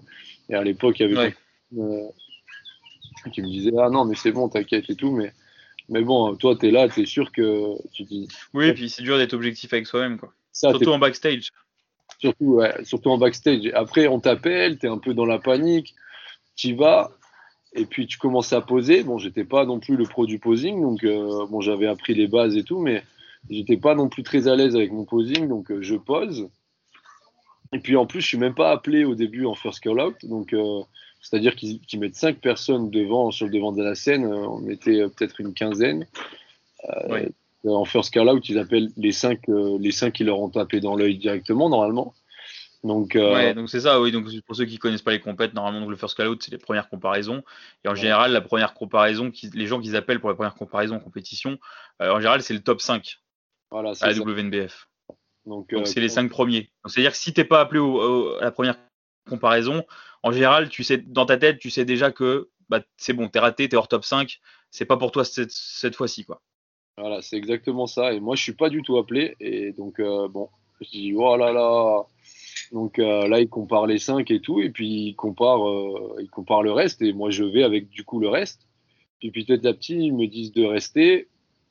Donc moi, je reste sur la scène. Je me dis, bon, allez, peut-être que je fais sixième, on sait jamais, tu vois. Donc je reste, je reste. Et au final, après, ils rappellent un autre top 5 dans lequel je suis. Et dans ce top 5, ils me placent au centre. Et puis là, je commence à comprendre que ça sent plutôt bon, quoi. Et, euh, et puis, euh, puis, puis, fin, de, fin de la matinée où, euh, où on passe le pré-judging, quoi. Et puis j'avais fini mhm. sur une place au centre dans le top 5 où je me suis dit, je suis sorti et j'ai dit, bon, ouais. j'ai dit, franchement, ça va être sympa, quoi. je pense que j'ai fait un bon truc. Je, je, je, me voyais pas gagner quand même, hein. mais ouais. t'as pas forcément gagné à être au centre ou quoi, c'est juste qu'il te compare avec le mec à côté, quoi. Donc euh, j'étais bien, mais bon voilà. Après, il fallait attendre l'après-midi. L'après-midi, on est arrivé. Euh, du coup, on présentait le T-Walk. Le T-Walk, c'est genre la chorégraphie, en tout cas en men's physique. En bodybuilding, c'est point. Donc, on arrive en T-Walk, donc euh, on fait notre chorégraphie. Puis après, ils ont refait des comparaisons où là où ils ont après, ils ont, ils ont vraiment appuyé sur les, leurs doutes. Donc, et ils nous ont fait poser, mais mais putain, mais je sais plus, 15, 20 minutes. Oh, mais je te jure, j'en pouvais plus. Et euh, on posait, on posait, ils nous comparaient, ils nous comparaient dans tous les sens. On était, et à la fin, on n'était plus que 3. Donc je me suis dit, mhm. je pense que je vais être dans le top 3. Et, euh, et ils ont comparé trois, trois mecs, euh, les, trois mecs, dont un qui était archi huge, il était énorme. Donc là, ça m'a fait flipper, mais Euh, oui et non, parce que c'est vrai qu'au fur et à mesure de, du matin à l'après-midi, lui, il avait, euh, je sais pas, il s'était métamorphosé. Il avait fait de la rétention, je sais pas comment, euh, comment il s'était démerdé pour, pour vraiment, c'était voilé, mais de malade. Mm -hmm. qu'il était vraiment musculairement, c'était impressionnant. Donc, si tu veux, il y avait lui qui était énorme et l'autre qui était archi sec. Et il y avait moi. ouais. Donc, au final, au fur et à mesure, on fait le truc. Bon, et derrière, euh, derrière, je gagne, mais franchement, mais vraiment, je suis surpris de gagner, donc euh, je me mets à chialer, tout ça. Mais, ouais, mais vraiment surpris, hein. je suis vraiment surpris parce que quand je gagne, je me dis. Ah, surtout pour une première, quoi, ça fait plaisir. Et puis en ah, plus, quand tu n'es pas dans le first call out et tout. Euh. Ah ouais, c'est ça, c'est que je me dis putain, j'ai gagné, c'est ma première, c'est un truc de fou. Je me voyais tellement pas au niveau de ces mecs-là. Et ceux qui ont fini 6, 7e, hein, il y en a, je les voyais mieux que moi. Et, Parce que t'es pas objectif, hein, mais mais franchement, euh, tu es là, tu dis putain, c'est beau et tout. Et, derrière, puis même les gens derrière, ils te félicitent et c'est super cool, c'est super fun. J'ai adoré. Et puis derrière, c'est vrai que j'avais même pas envisagé d'aller à Monde. Et au moment où je l'envisage, je me blesse. Donc euh, bon, après, ça a été à compliquer les choses. Après, euh, après bah, du coup, je décide quand même d'aller jusqu'au bout malgré la blessure, tout ça. Mhm. Je vais à Monde. C'est là d'ailleurs où on se rencontre. Oui. Euh, bon, il y a eu quelques complications avec le Airbnb. Euh, putain. Mm, mm, mm. Elle galère, putain. Et, euh, et, et ouais, putain. Et ouais, ouais, tu imagines, putain, j'étais blessé, j'étais dans le froid le plus total, j'étais fou. et ouais, parce que le logement où on était, on est arrivé, déjà il y avait un trou à la porte, il n'y avait pas de chauffage, pas d'électricité, pas d'eau chaude, donc tu arrives après une journée de voyage pour venir de la, depuis la France quasiment tu as envie d'une chose, tu es à deux jours de ta compète, tu as envie de te poser, euh, de prendre une douche chaude, de te poser dans ta couette et de te détendre. Tu arrives, tu pas d'électricité, tu pas de lumière, tu pas de douche. Il, faisait moins 5, je pense, à New York dehors. Ah, moi, quand je suis arrivé, c'était tard le soir et je me rappelle, hein, j'avais enregistré moins 11, moi, mec. Moins 11, voilà. Donc, dans la maison, dans la maison à mon avis, il faisait moins quelque chose. Ah ouais, parce que cette nuit-là, moi, j'avais, je me rappelle, j'avais deux pantalons, euh, j'avais euh, un t-shirt, deux pulls, euh, le bonnet, l'écharpe, les gants, le, manteau, plus la couette et une, et une serviette. Et j'avais froid et j'ai mal dormi. Ouais, t'es sec déjà, t'as froid quand il fait chaud. Euh, donc euh, moi j'avais. Ah non, c'était horrible. Du coup, moi du coup avec avec du coup avec avec Jacques, on avait pris un autre Airbnb le lendemain et, du coup on, on, est parti dans l'autre logement et on a bien fait parce qu'au moins on avait chaud on avait de l'électricité, on avait de l'eau chaude, on avait une grande cuisine, on avait des ustensiles de cuisine aussi. Ouais. On avait tout quoi. Vraiment, ça a été vraiment un calvaire là-bas. Et... Bon après on était bien entouré, donc il y avait quand même, euh, moi, il y avait quand même une bonne ambiance, donc c'était cool. Oui, heureusement, heureusement. après moi, j'attendais, j'attendais pas grand-chose de, cette compétition, donc euh, si tu veux, j'étais déjà un peu parti défaitiste. Hein. Donc euh, je suis resté, j'ai vu tout ça, je me suis dit, bon, il y a trop de signes qui font que tu vas pas gagner. Donc j'y suis allé. Ça s'est au final plutôt bien passé parce que pour une première en pro, je finis 12e sur euh, plus de 20, je crois, comme ça quand même. Ouais. Donc euh, il y avait quand même des gens expérimentés, des gens qui n'étaient pas leur première. Donc euh, quand tu passes devant ces gens-là, ça reste cool, quoi. Oui, ouais, bien sûr. Donc voilà, après c'était une très belle expérience, je regrette pas. Euh, tu vas à New York, tu rencontres des gens, c'est super. Moi, j'ai vu euh, des gens que je suivais de près, genre euh, j'adorais Tom, Tom Klemski, là, Paul Revelia, les, les mecs que tu suis vraiment, quoi. Et tu les vois en vrai, ça, c'est cool, quoi. Non, c'est clair, c'est clair. c'était cool. Puis il y avait vraiment du beau monde là, WNBF Monde. ça venait vraiment de partout. Il y avait vraiment plein de pays de représentés. Je crois qu'il y avait 36 pays, un truc comme ça. Y avait, il y avait 370 athlètes, je crois. Ouais, c'est ça, mais c'est des physiques surtout que tu peux même pas imaginer faisable dans une vie, quoi. des fois, tu en vois certains, tu dis, c'est infaisable. Hein. Ouais, non, après, c'est juste. Non, bah après, pour le coup, tu vois, vraiment, l'élite, tu vois, les, les, les, vraiment, c'était top. Et puis, bon, au même niveau, enfin, je veux dire, niveau. C'est vrai que c'était cool. Euh, moi, j'ai, d'avoir vu Paul Revelia, j'étais content.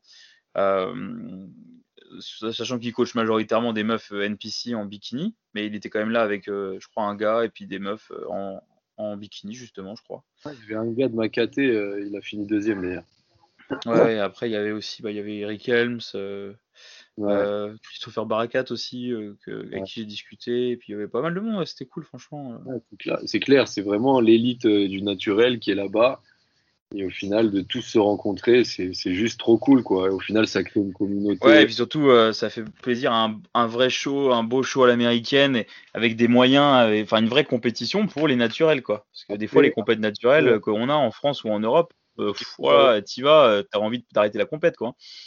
Après, niveau organisation, honnêtement, c'était c'était juste pas possible. Non, mais c'est parce que c'est parce qu'ils ont fait ça sur une journée qu'on était qu'on était plus nombreux que ce qu'ils pensaient, je pense. Ça a été long, mais sinon en soi, hormis, hormis peut-être que ça a été long et du coup, comme toutes les compètes, quand c'est long et qu'il y a beaucoup d'athlètes sur une seule journée, bah il y a des retards et tout ça. Mais hormis ça, moi j'ai trouvé ça bien l'organisation. Ah, mais c'était archi long. Bah oui, c'était long, mais normal, c'était sur une seule journée. Ils auraient dû faire sur un week-end. Mais je pense qu'ils ont été, euh, ils ont été surpris du monde. Ils l'avaient dit. Hein. Ils pensaient pas qu'il y aurait autant de monde cette année-là. Il y a eu énormément de monde. D'ailleurs, ils avaient dit que l'année d'après, ce serait sur deux jours. Ensuite, il y a eu le Covid. Et puis là, comme il y a le Covid, euh, cette année, ça aura lieu. Mais cette année, ils font que sur une journée parce que je pense qu'ils prévoient qu'il y a moins de monde que ce qui est possible parce qu'ils savent très bien que pour aller aux États-Unis, il y a des pays qui pourront pas et que s'il faut faire une quarantaine de deux semaines avant dans un, dans un pays hors espace Schengen, il y a plein de gens d'Europe qui vont renoncer. Ah ouais, ouais. Donc je pense que c'est pour ça, parce que là, cette année, ils ont prévu de faire sur une journée aussi, mais normalement, c'était prévu sur deux jours, donc, euh, donc je sais pas. On m'a caté, on rentrait même pas dans la scène. Bah ouais. On rentrait même pas dans la scène. Euh, moi, j'étais, je suis arrivé, j'étais à l'ombre. Putain, j'étais fou.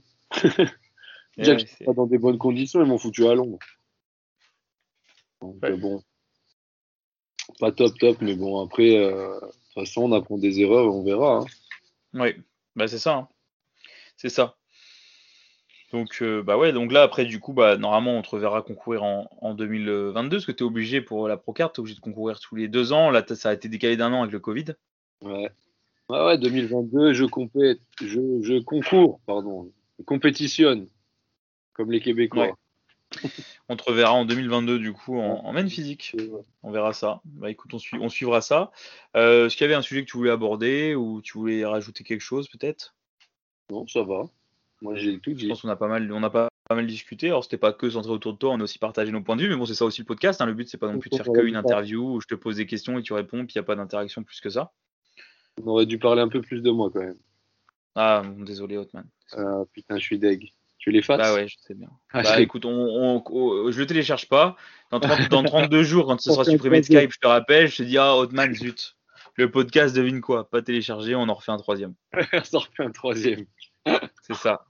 Voilà. Non, après, si, peut-être euh, parler de, ta, de, ton expérience de. Ah, si, parler de ton expérience de juge. Ah ouais, c'était cool. c'était cool. C'était cool, voilà. Fin, merci. Non, non, non t'abuses. Non, parce que du coup, tu as jugé bah, ta première compète l'année dernière. Euh, tu as, dû passer une petite formation euh, avant et tout, etc. Tu peux nous, nous parler un peu peut-être de ça ou parler du jugement, parler de, quelque chose, quoi. Comment tu as vécu ça euh, euh, c'est toi qui as a, demandé à être juge, si on t'a sollicité, et tu peux nous en dire un peu plus? Alors, euh, c'est Jimmy qui m'avait sollicité. Euh, Jimmy, c'est le président, hein, si, vous, si vous êtes, pour, ceux qui ne, qui ne, savent pas. Voilà, il m'avait sollicité, moi j'étais archi chaud, et derrière on a fait des formations un peu express. Donc bon, après moi je connaissais quand même un peu le milieu, ce qui me permettait de, de juger plus facilement. Donc euh, après, ça a été vraiment, moi j'ai adoré quoi. Donc euh, après, nous on a appris vraiment les critères de la WNBF euh, par cœur pour pas vraiment se laisser emporter par le, le, le subjectif et rester le plus, plus objectif possible. Donc euh, donc euh, c'est ce que je me suis me suis tué à faire. Donc même si parfois mes goûts personnels allaient en l'encontre de mon jugement, je suis resté sur les lignes et les traits de la WNBF en tout cas. Pour heureusement quand même, hein, c'est ce qu'il faut faire quand même quand tu es juge. Si tu, si tu laisses emporter ton, ton avis euh, subjectif, c'est pas ouf. Enfin, ton avis perso. Mais, mais c'est vrai que ça peut être compliqué pour l'athlète parce que à la fin, tu sais, as envie de lui dire, mec, t'es es magnifique, mais t'es pas dans les critères, tu vois par rapport à l'autre. Mais même ah Oui, mais après, quand tu concours dans une compète, il y a des critères, euh, tu les respectes. Et, euh, tu, et, tu, et du coup, as, voilà, as beau, euh, c'est pas parce que tu étais ci ou ça par rapport à un tel ou machin qui a gagné. C'est les critères, normalement, les critères de la Fédé. Chaque Fédé a ses critères. Et du coup, après, faut, si tu choisis de concourir dans une fédé et que ton but c'est d'évoluer à haut niveau, mais il faut que tu t'entraînes euh, et que tu fasses tout pour que ton corps évolue en fonction des critères qu'on te demande. Euh, c'est tout, quoi, après. Hein. Mais... Ah, mais c'est ça. Mais après, ce qui était quand même relativement drôle, c'est que à, l'unanimité, on était quasiment d'accord sur tous les classements. Quoi. Donc, euh, ça veut vraiment dire que chacun des juges. entre les juges? Ouais, on était quasiment d'accord. Après, des fois, sur le 1-2, premier, deuxième, on n'était pas forcément, euh, pas forcément d'accord parce que ça pouvait des fois être extrêmement serré. Mhm. Mais franchement, euh, y a, on était quand même unanime à chaque fois euh, sur le gagnant. Donc, c'était très, franchement une très très belle expérience. Et ça fait plaisir de voir des, athlètes, surtout les juniors. Hein. C'était impressionnant les juniors de voir le niveau qu'ils ont apporté. Va dire le gagnant, c'est ton athlète. Ouais. Et, Dominique. Euh, c'est euh, franchement. aussi. Ouais, très très bon athlète. Et, euh, et c'était quand même très impressionnant de voir le niveau qui peut être développé aussi jeune et de voir aussi comment, euh, de voir, ben, j'espère, la future ampleur que ça prendra. Et, voilà, j'espère être curseur de tout ça et de suivre ça de très près. Et si je peux être juge pendant 40 ans, je serai juge 40 ans parce que vraiment, j'ai vraiment adoré cette expérience. Bon bah super. Bah c'est cool. Bah, comme ça on te reverra, on te reverra sûrement euh, juge sur certaines compétitions, qui c'est peut-être même à l'international un jour. Ah ouais, mais si euh, s'il faut faire les démarches pour, je le ferai. Hein. Bah super. Et euh, d'ailleurs, bah, en parlant de la, c'est enfin on va faire une petite pub pour l'Aéroscope avant ça. Donc du coup l'Aéroscope, donc c'est la, c'est la compétition WNBF France qui a lieu du coup en France. elle a lieu cette année, donc le 17 et 18 septembre à Montargis, donc à 1h30 au sud de Paris. Euh, je mets le lien dans la description du podcast, donc n'hésite pas à aller cliquer sur le site de la fédération et le Instagram de la fédération pour avoir plus d'informations. Euh, il est encore temps de s'inscrire si tu es athlète, c'est dans 9 semaines. Et euh, si tu veux venir en tant que spectateur, c'est aussi le moment de prendre tes places. donc voilà, je te laisse checker la description. Et de toute façon, Hotman, toi, tu seras là-bas en tant que spectateur. Et, normalement, peut-être même en tant que juge, on ne sait pas encore, on verra. Ce sera la surprise. et, mais tu seras là-bas dans tous les cas. Ah oui, j'y serai, c'est sûr. Voilà, donc du coup, vous pourrez voir Hotman euh, à la compétition là-bas.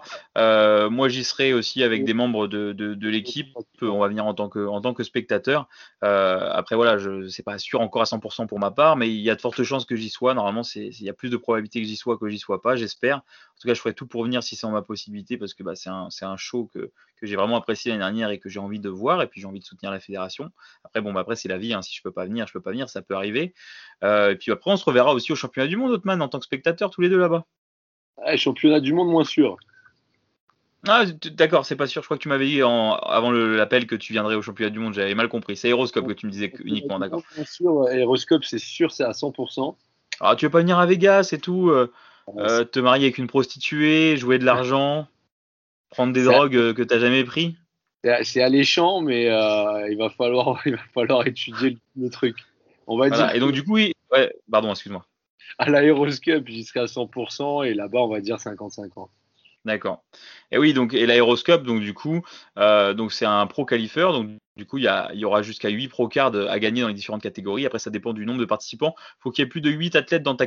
Pour s'il y a plus de 8 athlètes dans la KT, que tu remportes ta KT, tu as ta pro card. Si bien sûr tu as le niveau. Hein. Si exceptionnellement il y a 9 personnes dans la KT et que les 9 ils n'ont pas le niveau, bah, le gagnant il n'aura pas de pro card. Mais euh, si tu remportes ta KT et que tu as le niveau, tu, as ta pro card. Et par contre, s'il euh, n'y a pas 8 athlètes, bah, là tu fais l'overall et à l'overall, si tu gagnes l'overall, tu as ta pro card. Euh, et du coup, ça permet de se qualifier aussi en tant qu'amateur pour les internationaux. Donc, si tu fais la compète là, et je sais plus, c'est quoi, top 5, top 3 Pour l'inter? Top 3 Il y a les infos sur le site internet, de toute façon, tu regardes en description. Si tu participes à la compète là, euh, tu peux te qualifier pour faire l'international en amateur. C'est-à-dire tu pourras aller faire le championnat d'Espagne, le championnat d'Italie, euh, Suisse, Angleterre. Enfin bref, il y, a, quasiment tous les pays qui suivent après. Après en septembre, octobre, novembre. Donc, il y a plein de compétitions, ça peut t'ouvrir les portes à ça. Et ça peut même aussi, si tu as le niveau, te qualifier au championnat du monde qui cette année ont lieu à Las Vegas, euh, dans, le, dans le centre de Las Vegas, hein, si je dis pas de bêtises, dans un casino. Euh, donc, euh, donc voilà, donc du coup, c'est quand même des belles opportunités et des belles compétitions pour, pour les athlètes naturels. donc si tu, tu, es athlète naturel, si tu connais des athlètes naturels ou si tu es préparateur et que tu as des athlètes qui sont naturels et qui cherchent une compétition ou que tu ne connais pas cette compétition, je t'invite à t'informer pour l'aéroscope. Elle a lieu dans 9 semaines. Euh, donc, bah, si t'es déjà en prépa, c'est bon. Si t'es pas encore en prépa, c'est peut-être un peu chaud 9 semaines, quoi que ça dépend. Si t'es vraiment propre, ça peut se faire. En tout cas, ça vaut le coup de venir la faire. Et si c'est pas le cas, ça vaut le coup de venir supporter la compète en tant que spectateur. Donc, ce sera à Montargis le 17 et 18 septembre, enfin le samedi 18 septembre en l'occurrence, le show, euh, à Montargis à 1h30 au, mm, sud de Paris. Voilà, donc euh, tout est dans la description. Euh, Otman, je te remercie encore pour ton temps et puis pour, ce, pour cet échange, c'était super. Euh, je vais mettre le podcast en ligne dans la foulée. Euh, et puis toi, auditeur, j'espère que tu auras passé une bonne écoute. Et puis merci encore, Otman. Je t'en prie, merci à toi. Et puis bah, du coup, si vous voulez retrouver Otman aussi, je mets le lien de son Instagram dans la description. comme ça, vous pouvez, vous pouvez le suivre sur Instagram et, et lui envoyer un DM si vous voulez parler de l'obésité. Non, non, je plaisante. Mais bon, bref, du coup, vous pourrez le contacter sur Instagram si vous avez besoin de rentrer en contact avec lui. Si vous cherchez un kiné sur euh, Nice, euh, qui est aussi sportif et qui est, habitué au sport de force, euh, et ben, il y a Hotman, du coup, que vous pouvez aller consulter. Et en plus, peut-être que tu nous feras des vidéos YouTube prochainement, non? Ah, surprise, motherfucker. Ok, donc voilà, peut-être bah, allez le suivre sur Instagram en tout cas. Et, et puis bah Hotman, je te dis, je te dis à bientôt, sûrement à l'aéroscope, et puis avant peut-être par message. Et puis, euh, et puis à toi, auditeur, je te dis à bientôt euh, pour euh, le prochain épisode. Allez, salut! Allez, bisous